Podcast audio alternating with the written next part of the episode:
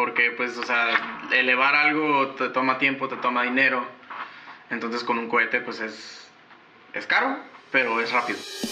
Bienvenidos a su podcast favorito de la semana, Aerospace Podcast, donde hablaremos acerca de tecnología e innovación en la industria aeroespacial, creando los cimientos para llevar a México al espacio. Por, por ahí estaba hablando con varios eh, colegas de la industria y al yo platicarles del término cáncer, que es usualmente lo primito que vemos en la parte de aeroespacial, este, dicen que es una tecnología obsoleta, que ya se vio en los 80s, de antes. Sí, tiene mucho tiempo. ¿Tú qué opinas de eso ahorita en México? ¿Crees que es, es la innovación en México o crees que es, es lo primero? Acaban de lanzar un CubeSat al espacio los de, los de México. Ok. Entonces no creo que sea algo totalmente obsoleto. O sea, sí, fue un total logro. O sea, estuvo súper bien que, que se haya escuchado eso y pues como digo, casi no se hace mucho de eso, no, no hace mucho ruido cuando debería de y si lo hiciera, pues no sé, yo pienso que sí cambiaría bastante el... em, a final de cuentas, el el estatus de México. ¿Tú has tenido la oportunidad de trabajar con personas de otros países, este, tan solo nuestros vecinos de Estados Unidos? ¿Eres en la falta de apoyo por parte del gobierno en, en como la Agencia Espacial Mexicana? ¿Crees que tenga mucho que ver lo atrasado que va a México? Claro, eh, así igual también Estados Unidos estuvo atrasado porque eh, pues apenas ahorita se está escuchando todo eso de SpaceX y SpaceX y SpaceX. Fue porque pues Obama apoyó bastante a... Se están retomando la, la carrera espacial, ¿no? Haz de cuenta, sí. Y pues sí, o sea, fue porque Elon Musk sí logró tener el apoyo de, de Obama y pues se, se invirtió bastantito dinero en, en el sector aeroespacial. Pero pues también, o sea, también estaban ellos estancados, no había hecho nada y pues ya ahorita ya se está hablando de que otra vez volver a la luna y todo eso porque O sea, sí inclusive hasta este Jeff Bezos, ¿no? Con su Blue, Claro. Blue Origin, Ujú. que ya tiene ahí su... Sí, pues ahí están ya peleando ellos dos, Elon Musk y Jeff Bezos, pero pues de todas maneras están en apoyo, pues eh, los dos, o sea, Sí. No, no es así, es como te decía el otro día, o sea, no es de que sea una competencia O sea, de no que es Walmart y yo quiero ganarte y yo quiero ganarte, sino es una competencia de que pues tiene que existir, Sí, porque, pero nos, nos estamos porque esta parte de Elon. Musk, o más bien su filosofía es tratar de salvar la humanidad, ¿no? Tengo entendido que es muy abierto a presentar proyectos que ayuden en, en- en lo que afecta a la Tierra, como la contaminación, eh, como su eh, compañía Tesla, con carros eléctricos, o el- la parte de los paneles solares. Entonces siento que él más de querer lucrar o querer ser el mejor, porque al, al momento de liberar las patentes de Tesla, pues también ayudó a que otras compañías se involucraran ¿no? en, en la parte de la electricidad.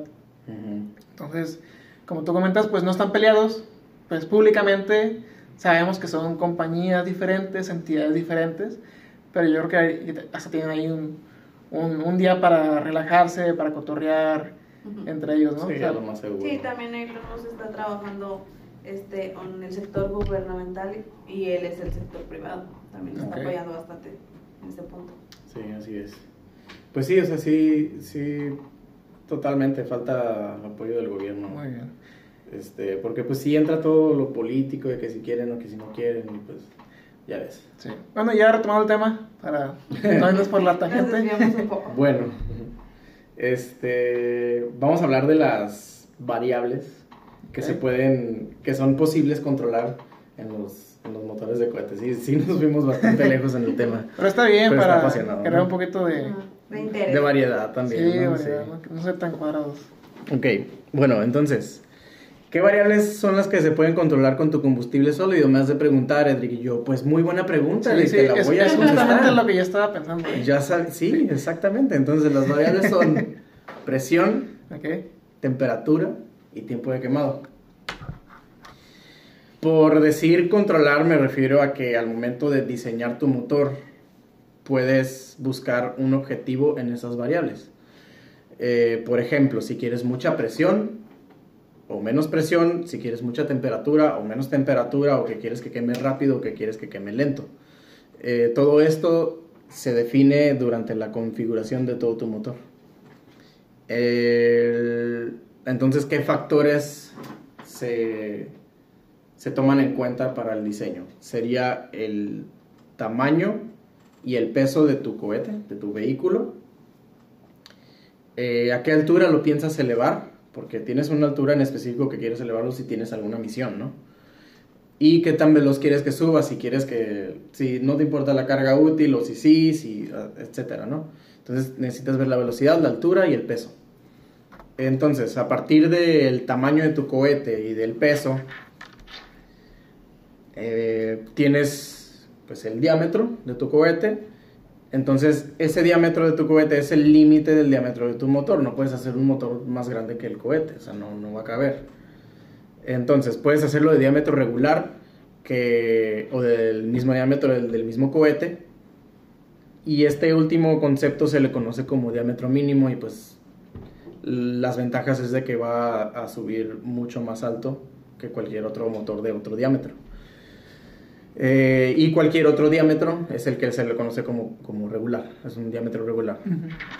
Teniendo ya tus dimensiones de tu cohete, sabiendo lo que pesa en total eh, y las dimensiones, los diámetros, etc., con relación a ese peso, defines la altura a la que, a la que quieres llegar.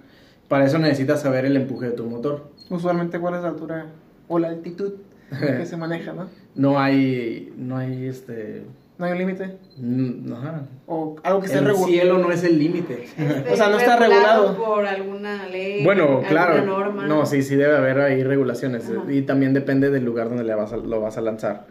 Eh, hay lugares específicos para hacer experimentos de ver qué tan alto va a llegar. Y lo puedes hasta sacar al espacio.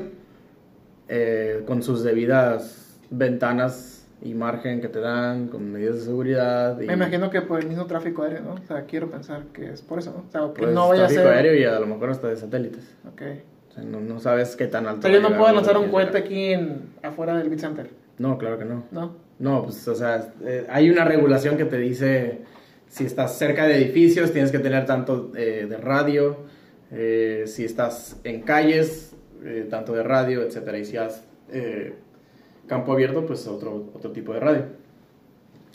Entonces, ah, ah, te decía que también tienes que fijarte de satélites, pero pues obviamente no, hasta ahorita, un cohete así elaborado por estudiantes o por hobbyistas no ha llegado al, a, órbita, para nada.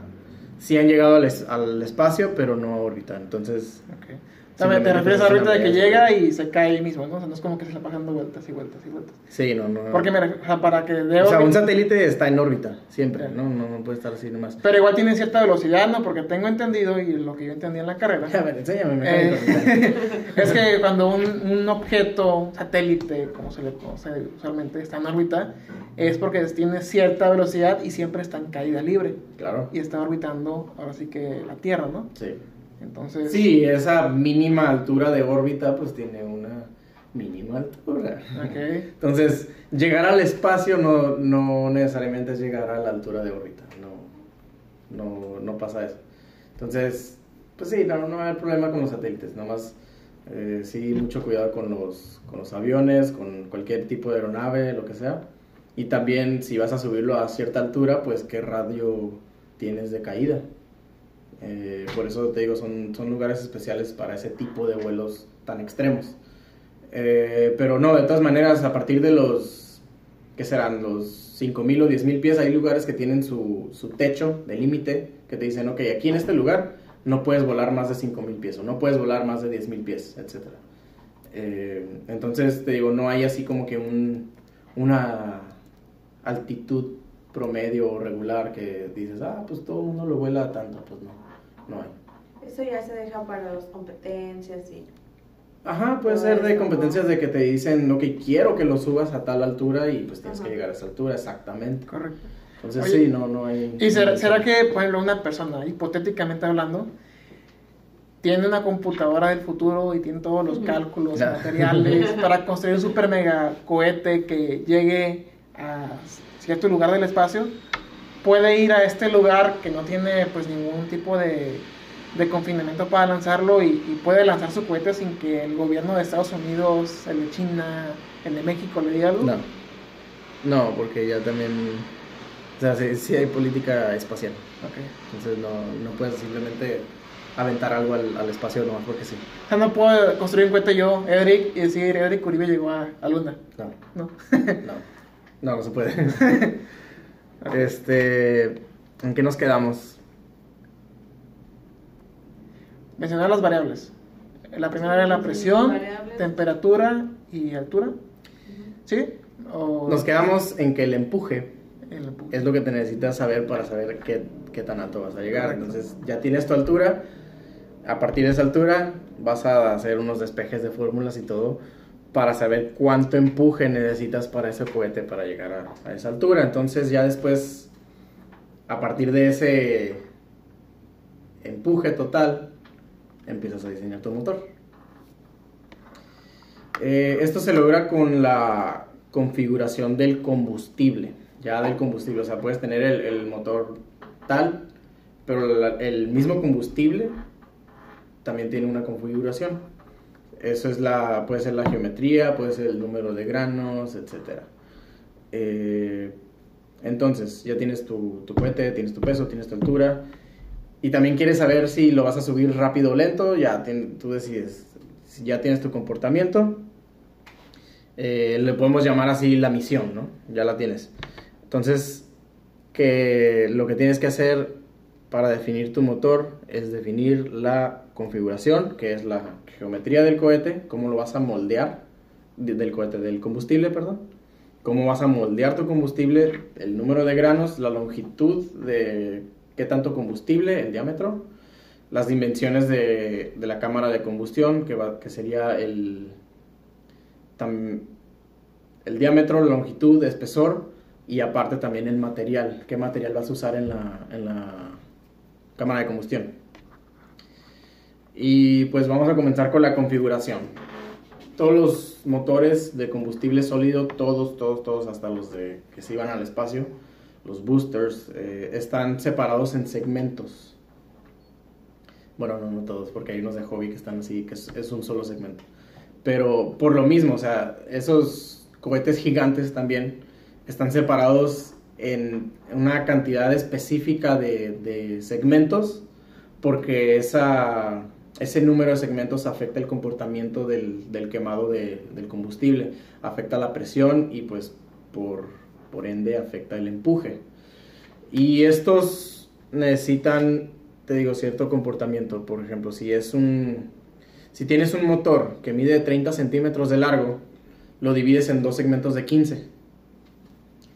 Y este se va a compo- a comportar completamente diferente a un motor de 30 centímetros que lo dividiste en tres segmentos de 10. Tiene un comportamiento totalmente diferente que ya está establecido por algunas gráficas estandarizadas que dice si tienes 3 gramos se va a comportar así, si tienes 2 se com- comporta así, si tienes 1 se comporta tal. Eh, entonces, te digo, esto lo que influye es en el área de quemado. Entonces, entre más área, más volumen de gases, etcétera. Entonces, hace más presión, más temperatura, más velocidad. Entonces, todo eso es lo que afecta el, tipo de quemados, tipo caliente, rápido, mucha presión, etcétera. La geometría se refiere a, la, a el área transversal del, del cohete, del, digo, del combustible otra vez. Eh, este puede ser un cilindro hueco con un, con un hueco en el centro.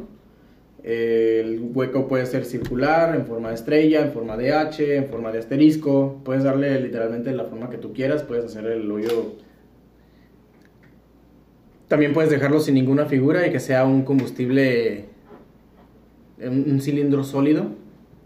Y es- este último se llama end burner porque cuando pones la mecha la pones a través de todo el hueco que le creaste y es hasta el tope.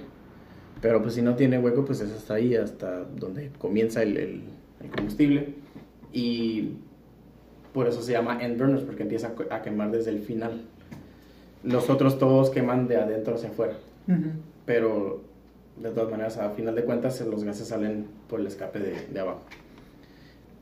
Entonces, estos segmentos de combustible, ya con su geometría definida, longitud, diámetro, área transversal, esos se les conocen como granos. cada segmento se llama grano. Entonces un motor de 3 granos, un motor de 4 granos, etc.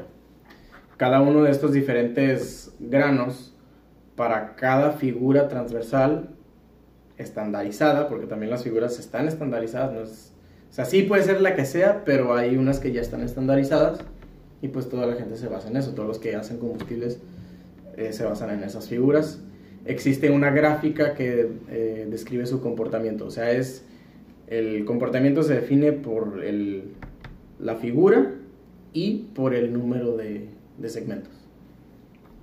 Eh, ahora la geometría, el número de segmentos, longitud total de combustible eh, y suponiendo una cámara de combustión y tobera ideales, define el comportamiento final del motor, el empuje aproximado y su tiempo de quemado.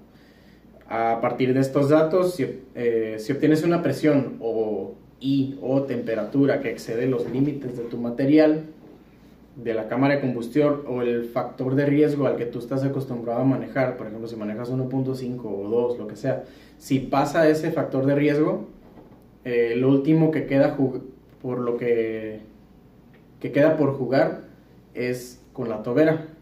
Ya tienes tu material, todo, lo único que puedes ahora modificar eh, es la tobera. Entonces, la tobera también es todo un tema complejo, completo, eh, pero así a rasgos rápidos, mientras mantengas los parámetros ideales de los ángulos y longitudes, etcétera, puedes jugar con el diámetro, el puro diámetro de la garganta de, la tobera, que pues es la parte pequeña que donde, donde converge los ángulos.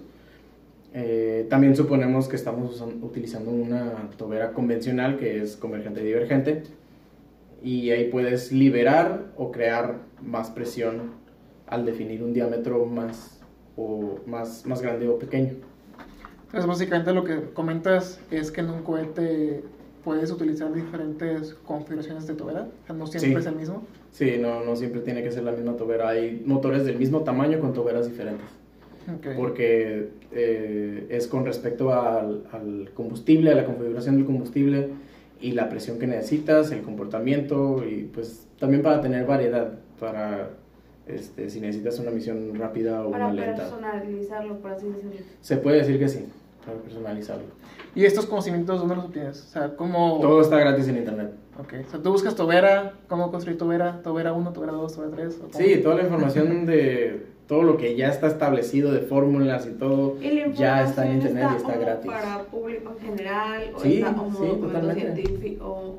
Hay artículos, hay eh, documentos en PDF gratis. O sea, no tienen que estudiar ingeniería especial no. no, no, no, nada que ver. Este, pero pues para eso estoy, para, o sea, ya que se ha investigado todo eso, pues darles un... Un, un pujoncito. No, no, una, una guía, un, mm. un por dónde empezar. Sí. Eh, bueno, el tamaño de la tobera, además de la presión, también define la velocidad de salida de los gases de la cámara de combustión, por lo tanto el empuje. Pero por eso es que tenemos que jugar con estos parámetros. Tienes que saber qué tanto empuje quieres para ver qué tan grande va a ser tu motor, qué tanta presión soporta tu cámara de combustión, qué temperatura. Y a todos estos parámetros respetar un factor de riesgo que estás dispuesto a tomar. Porque, por ejemplo, puedes subirle la presión todo lo que puedes, a todo lo que da, y la velocidad que te arrojan los cálculos eh, será impresionante y pues, uy, lo quieres así súper rápido y todo, pero resulta que la temperatura ya subió demasiado, eh, haya excedido eh, tu factor de riesgo y pues probablemente también la presión. O quieres subir la temperatura para para el tiempo de quemado y que el, empuje al inicio de la gráfica eh, sea pues potente, pero te excedes y el material no lo soporta, se deforma, eh, la presión tiene un cambio, al, momento de que se deforma, cambia el área. Y entonces tiene el, volumen de quemado es diferente, va a tener un cambio abrupto que no está eh, uniforme y al momento de acumulación o liberación pues puede eh, ocasionar una catástrofe. Ah, y todos estos parámetros, si no se definen con un factor de riesgo positivo, lo más probable es que explote. Entonces, cuando veas un cohete explotar, probablemente fue de que se acumuló presión o se liberó presión. Ujú. Eh, ¿Y qué tan común es que el cohete explote? Pues, bueno, que un cohete depende de qué tipo. Ok. Comercializados es muy poco probable que, que, que exploten porque, sí, porque ya están están- aprobados. Sí, están certificados, están estandarizados, todo su proceso está estandarizado, todo ya está así, pero si alguien lo hace de experimento, quiere crear un combustible, eh, si no se siguen estas, estos parámetros, pues claro que va, es muy posible que haya una catástrofe. Y se llama catástrofe porque es, eh, se llama CATO, que es catástrofe after takeoff. Mm, O sea, empieza a volar y pum, explota.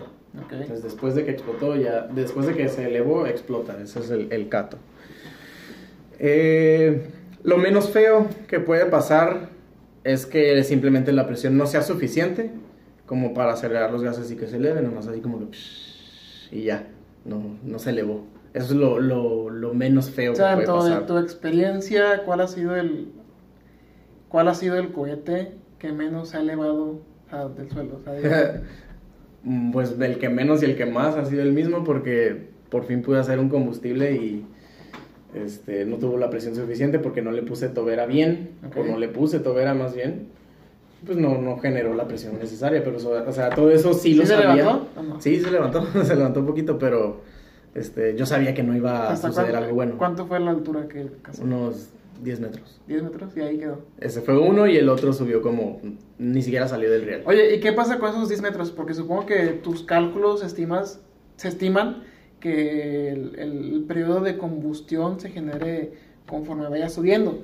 Pero al momento de subir 10 metros y de ahí se caiga, ¿qué pasa ahí? ¿El cohete cae y explota? ¿O, o qué pasa con esa presión, ese, ese combustible que aún no se ha quemado? Tiene que quemar. Se va a seguir quemando. Pero se quema en el aire, se quema en el suelo. Pues se quema en el suelo y si tiene suficiente empuje va a andar ahí volando por todos lados. Va a haber un show de humo que pues ahí no... O sea, ¿y puede no ser peligroso? Eh, por ejemplo, si se queda en, la, en, la- en el riel, en la base de lanzamiento y nomás está así sacando el humo y pues no subió, pues no, no hay riesgo. Pero si sale y tiene mucho empuje y el cohete no tuvo la estructura bien diseñada y empieza a volar para todos lados, pues ahí sí hay bastante riesgo. Por eso, eh, para estos vuelos son experimentales, hay lugares especiales, no puede ser así nomás en un lugar, eh, el que sea, o un lugar para ¿Cómo qué lugares? Mencióname tres. Tres lugares. Tres lugares, hay uno en San, Diego, no en San Diego, en Estados Unidos, en California, que se llama FAR, Friends at Amateur Rocketry. Eh, el otro es en Black Rock Desert, Nevada. Eh, y otro, no me acuerdo dónde es, pero es este... Pues inclusive ustedes hicieron aquí en México, ¿no? li- li- casi siempre todos son en, en lagunas secas. Ok. Lagunas así secas que pues, está bastante amplio y... eh, o desiertos, por ejemplo, el desierto, de- creo que en el desierto de Mojave también hay Ok. otro así. Para evitar accidentes, ¿no? También con... Sí, ahí es para que, de hecho hay búnkers. Muy bien, Adrián. Pues yo considero que ha sido muy gratificante tu visita. Gracias por tantos conocimientos aprendidos. Gracias por tenerme aquí. Vamos a pasar a la sesión de preguntas y respuestas. La primera de ellas, ¿cuál es el futuro de este campo en cinco años? ¿Qué es lo que tú esperas lograr en cinco años? A pesar de los obstáculos que evidentemente va a haber en el camino, pero tú, ¿cómo lo ves en cinco años? ¿Qué esperas en cinco años ver este tipo de proyectos? Mucha gente involucrada y no es que simplemente lo espero, es que creo que sí va a pasar. Va a haber muchísima gente involucrada. De hecho, ya vamos a comenzar ahorita en mayo. Ya vamos a empezar a, a certificar a personas, personas mexicanas, así, este... Pues ya, ya va a empezar a haber movimiento ahora sí. Sí.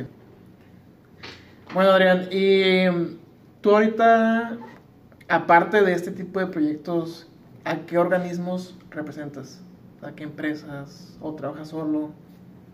Tengo ahorita una compañía que se llama Tradis Educational Technology y pues con esa eh, también guiamos, vamos a guiar a las personas a las certificaciones, a dar, a- vamos a ¿Qué tipo de certificaciones?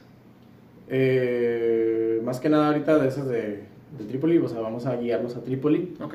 que es la, para certificarlos para el manejo de O combustible sea, tú ahorita representas a Trípoli, México. Sí, soy secre- secretario de, de Trípoli, México. Eh, Y este organismo certifica, lanza cohetes. Así que para crear un poquito más de contexto, o sea, ¿cómo funciona? Es una organización sin fin de lucros para certificar a las a cualquier persona que, que esté interesada en el hobby de cohetería, de cohetería amateur. Muy bien.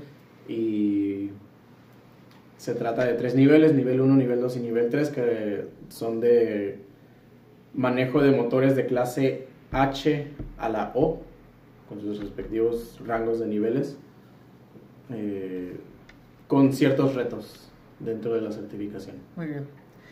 Y también tengo entendido que también tienes un canal, ¿no? De YouTube llamado RedTac. Ahorita tengo un canal que se llama Red Tac. Eh, por el momento solo he subido un solo video que se trata de la elaboración de combustible sólido. Es uno así sencillito, este, pero pues he estado recopilando muchísima información para, para más contenido, que pues va a ir desde la elaboración de cámara de combustión, de la tobera, diseño, todo lo que platiqué el día de hoy. Eh, todo eso viene en los proyectos de, de Red Tag. Entonces, como les digo desde hace rato, es, es información totalmente gratis que, que viene en internet. Y yo también la voy a dar totalmente gratis. O sea, la voy a poner en YouTube. Cualquiera lo puede llegar a ver y todo. Y pues eh, todos son bienvenidos a, esta, a este hermoso tema.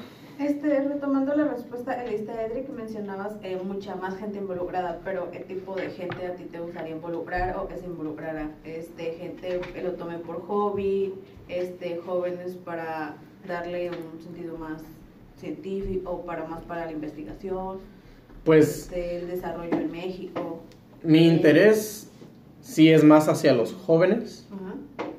hacer una comunidad de, de gente de cohetería, pero pues claro que vienen, son bienvenidos de todas las edades, o sea, puede ser señores, este, señores, señoras, muchachos, muchachas, jóvenes, jóvenes. Gracias por escucharnos. Si te gustó este episodio, compártenos en redes sociales. Encuéntranos como Aurospace Technology Cluster. Te esperamos en la siguiente edición. Hasta la próxima.